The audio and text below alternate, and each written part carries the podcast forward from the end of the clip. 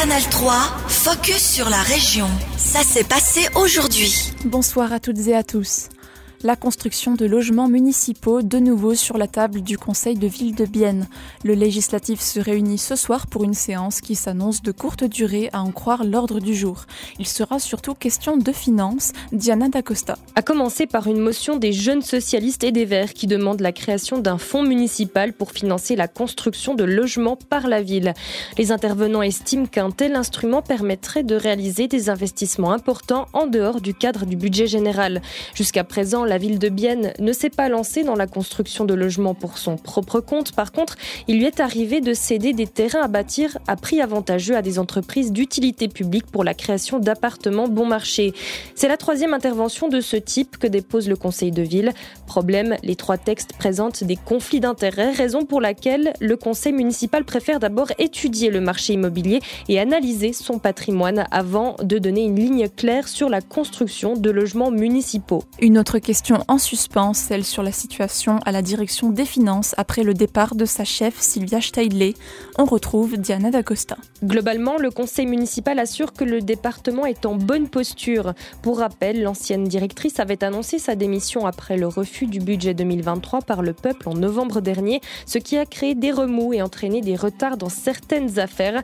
Mais l'exécutif constate que la période de transition entre Sylvia Steidley et son successeur s'est déroulée sereinement. Reste que le département des finances et des impôts est en sous-effectif actuellement, mais le processus de recrutement va bon train, assure le conseil municipal. Merci Diana. Dans les autres dossiers, une motion urgente du conseil de ville demande à l'administration biennoise de supprimer les notions de genre dans tous les systèmes utilisés lors de la transition numérique. Nous reviendrons sur les débats de ce soir dans la matinale demain le premier Gurtzilla Festival n'aura pas lieu. Le terrain de la Gurtzelen à Bienne devait accueillir l'événement du 8 au 10 juin. Mais à trois semaines du coup d'envoi, seul un huitième des billets ont été vendus, soit moins de 500 billets sur une capacité de 4000. Le risque financier est donc trop important, ce qui pousse les organisateurs à annuler l'événement qui devait accueillir plusieurs groupes internationaux de rock, d'électropop ou de rap. Pourtant, les festivals ont du succès en général dans la région. Qu'est-ce qui a manqué au Gurtzilla Festival Jessie Brustolin, membre du comité d'organisation. Ben, on n'est pas 100% sûr. Peut-être il y a trop de festivals à Bienne, peut-être le prix il est, trop haut pour Bienne, peut-être c'est le temps qui est pas beau au moment depuis longtemps, qu'ils ont pas, les gens ils aiment pas les festivals ou acheter des billets. Ils veulent, attends, on sait vraiment pas 100%. On a beaucoup d'idées, mais à la fin, ouais, je crois que c'est un mélange de tout un peu. Cette annulation est un coup dur pour l'équipe d'organisation, d'autant plus qu'elle aura des conséquences financières. Jessie Brustolin. Maintenant, on est en train de discuter avec tous les groupes, on, essaie de trouver des solutions, on va voir euh, combien de frais il faut repayer, toutes ces choses comme ça. Maintenant, c'est vraiment la discussion euh, avec tout le monde, et puis avec tous les fournisseurs qu'on a eu, on a déjà eu des frais qu'on a déjà payés, alors là, c'est Maintenant, c'est le nettoyage du festival qui n'a jamais eu lieu. Des discussions sont encore en cours au sein du comité d'organisation. Certains membres n'excluent pas de proposer un nouveau concept pour un festival à la Gurtzelen l'année prochaine. Aujourd'hui, à Bienne, les familles, mais aussi les adultes auront besoin de se retrouver autour de lecture à voix haute, un événement organisé dans le cadre de la journée nationale de la lecture à voix haute. Il a pris place cet après-midi aux vignes du Pascar à Bienne et durera jusqu'en fin de soirée. C'est une collaboration avec l'association Circolino qui réalise déjà des cercles de lecture à voix haute pour adultes, principalement en italien. Une manifestation ouverte à tous les passionnés de lecture de tout âge et dans toutes les langues. Pourquoi mettre l'accent sur la lecture à voix haute? Réponse d'Elisa Cavaglione, co-organisatrice de l'événement. Euh, ce que j'ai remarqué avec euh, mon expérience, c'est qu'en fait, euh, autour d'un livre peut se créer un échange magnifique. Tout le monde arrive à, se dévoiler. Nous proposons également des lectures pour enfants avec le Circolino. Et c'est magnifique ce partage qu'on a avec les, plus Et on aimerait, eh ben, occasion de cette journée suisse, proposer quelque chose à la plus grande échelle, en plusieurs langues. Comme d'habitude, on fait plutôt des trucs en italien. Cette fois-ci, c'est l'occasion de nous ouvrir aussi au public biennois et de, montrer en fait le pouvoir, la beauté d'échanger autour d'un texte. Entre les feuilletages de récits, un intermède musical rythmera la soirée.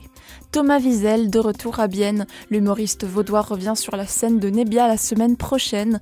Après le spectacle Ça va, en novembre 2021, place cette fois-ci à Thomas Wiesel Travail. Pourquoi avoir décidé d'aborder le thème du travail dans ce nouveau spectacle? Thomas Wiesel au micro de Lyndon Viglino. C'était une réflexion qui a démarré durant le Covid de façon euh, très originale. C'est vrai qu'on se posait pas mal de questions sur la place du travail. À ce moment-là, euh, les artistes en particulier, euh, on n'était pas les seuls, mais notre travail a été passablement chamboulé. Et euh, il y avait peut-être aussi la revendication de dire que c'est un travail, ce qu'on fait nous. Parfois en Suisse, on a l'impression qu'on est des gens qui ont un hobby, qui leur apporte un peu de sous, et on nous demande très souvent et parfois bien après que ce soit notre métier, ce qu'on fait à côté.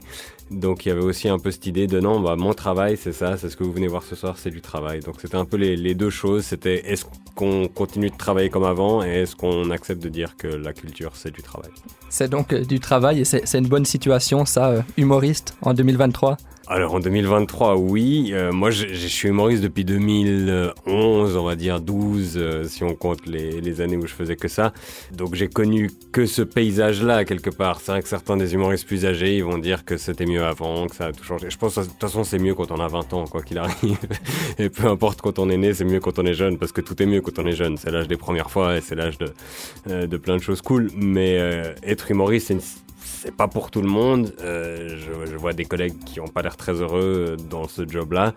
Euh, on a envie de leur dire de trouver quelque chose qui les rend plus heureux, mais pour moi, être humoriste, c'est une situation incroyable. Moi, je je me verrais pas faire autre chose. Et il y a plusieurs moments où je me suis posé la question est-ce que j'ai terminé ce que j'ai à faire là-dedans et je vais faire autre chose? Puis je me dis mais non, mais il y a rien de mieux pour moi. Il y a rien que je ferais plus volontiers que ça. Donc euh, pour l'instant, je, je, continue, je, je rempile pour un tour. C'était un extrait de l'humoriste Thomas Wiesel. Retrouvez-le sur la scène de Nebia la semaine prochaine, le vendredi et le samedi pour son spectacle Thomas Wiesel Travail. Retrouvez son interview complète sur notre site ajour.ch. Canal 3, focus sur la région. Aussi disponible en podcast sur Spotify et Apple Podcast.